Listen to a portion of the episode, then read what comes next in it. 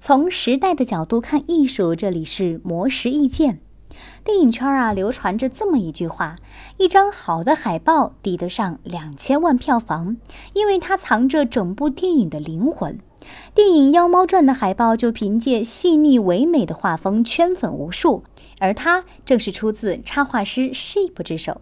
Sheep 原名国子凯。擅长融合传统的国画元素和日本浮世绘画风，形成独有自我特色的唯美水彩风格，因而被称为最被看好的学院派插画师。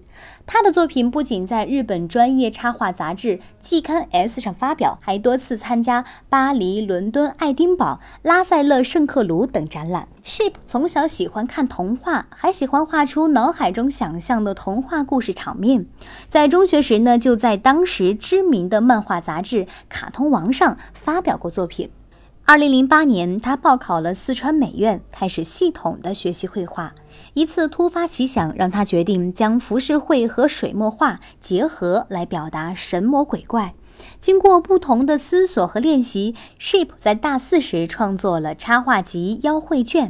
这是一部以《山海经》《搜神记》以及日本民间故事为内容，以传统的水墨画风全新演绎东方古代妖怪引力的作品。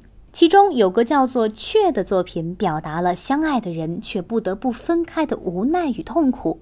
因为与电影《妖猫传》的主题相契合，被导演陈凯歌一眼相中，邀请 Sheep 创作《妖猫传》的海报。Sheep 说：“创作跟人是一体的，创作者本身成长丰富起来，并把真正想说的用绘画表达出来，这样的作品才最有力量。”他始终相信，拥有什么样的心情、什么样的目的，就会传达什么样的内容。唯有真诚的作品，才能打动别人。除了画画，Shape 还喜欢做人形雕塑、烧陶瓷，因为他不想把自己的创作局限于平面，而是不断挖掘自己的潜能。